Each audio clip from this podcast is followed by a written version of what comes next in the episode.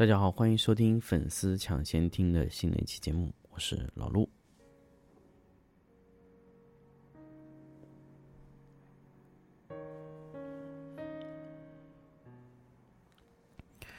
那么这期粉丝抢先听节目呢，咱们就还是来照例聊一聊咱们留下那个话题。嗯，转型它需要什么？啊，那么。通过这个话题呢，也希望给大家一些有意思的一些启发吧。那可能，可能你现在觉得用处不大，可能你未来觉得需要使用。那么，希望三期的节目给到你非常好的一个帮助。那么，由于这个品类大战。就是说，各种摄影师啊，摄影这种团队在市场上非常非常多，所以导致其实很多的类目我们已经某一些拍摄类目里面已经挣不到钱了，所以必然会产生大量的转型啊，从这个去拍那个，那个拍这个，很多很多的这种情况会出现，所以我们要做好这个转型被别人打的准备。也要做好去打别人的状态，啊，那么不管你是属于被打的，还是去主动出击的，那么我想对于大家来说都会是个挑战。那么这一次呢，我会教你主动出击，怎么防守呢？其实我们后面再来聊。那么主动出击的是就很简单，如果你要主动出击，那么必然你要去转换类目。那么，通过你们在高打低啊各种的错位竞争上面啊，你们都可能了解到一些。那么，我想跟大家分享的这期节目呢，其实关键就在于你们在转型的时候，你们要碰到的很多问题。其中最大的问题是两个，第一个就是人员，你的人员怎么配比？第二。你的拍摄的一些辅助性的这些，也就是说是硬件投入吧，怎么转型？这个就是其实你们在很多时候在拍摄转型的时候碰到的最大最大的问题啊。呃，问题就在于就是你们到底是不是适合呃去转型，或者说你转型要花出的代价有多少？那就是这两个代价，第一个是人员，第二个第二个是硬件。什么是人员呢？你有没有？你团队里首先有没有这样的拍摄人员？有还是没有？如果是有，那你转型。那么还有第二个问题呢，就是你有的这个人他的能力怎么样？他在新进入的品类里面能达到什么水平水准？第二个没有，没有。你进入这个类目里面，你有没有很强悍的人？没有，还是有？这都要你自己回答自己。啊，我们在转型的时候呢，当时也发现了，现有的团队没有任何人可以去做过化妆品，那么只有我自己上。那么我自己来学啊，首先我要硬着头皮进入这个行业，不管我在这个行业定位是多少，我也要进去。进去以后呢，慢慢的去磨，磨到我知道这个行业里面会有什么。这和一个新人进入这个领域是完全相同的。但是你比新人的优势就在于你的基础非常好。你进入这个行业的时候，你可以快速的去适应到那个那个类目，因为你你你学习的进度会非常快。因为别人可能要摸索，但是对于你来说，只是把你原有的技术套用过来而已，这非常快。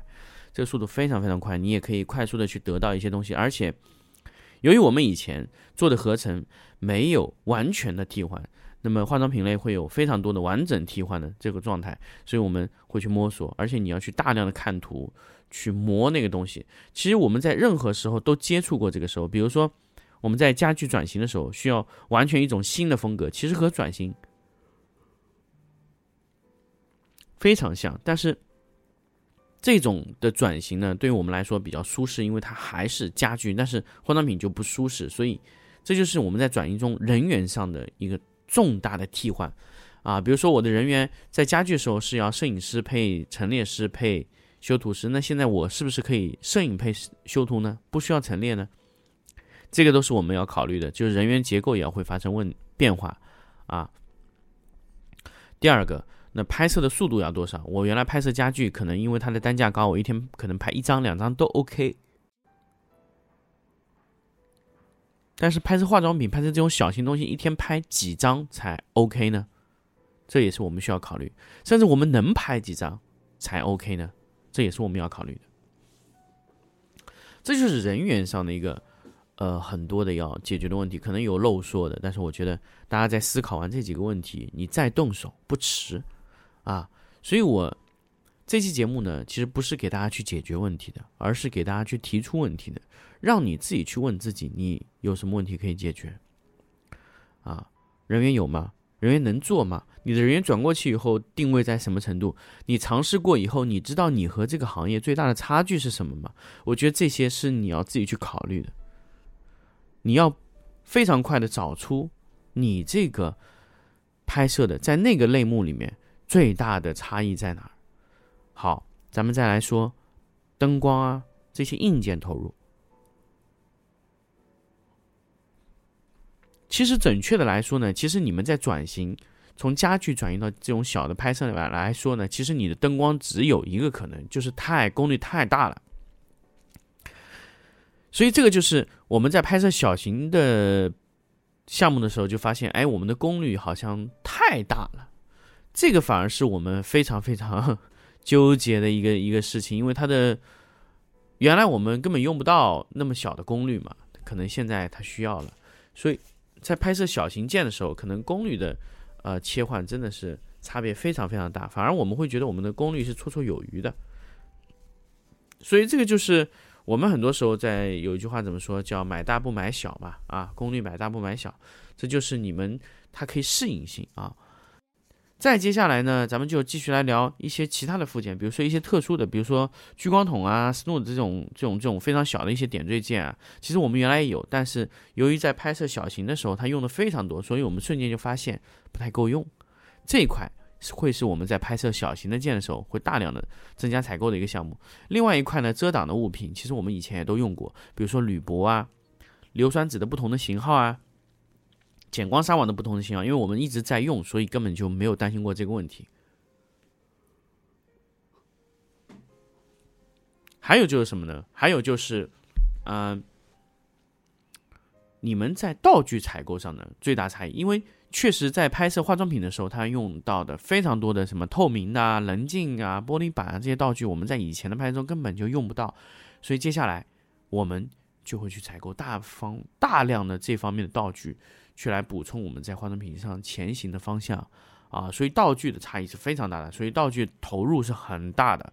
我们希望一年可能会拿出五五万左右的价格去购买这一类的道具，把它补全。啊，这就是我们未来的一个拍摄的方向啊。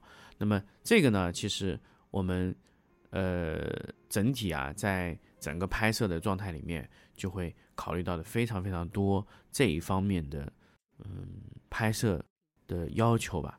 那么虽然这一类东西呢会花费你大量的钱，但是同样它带给你的回报也是非常大的。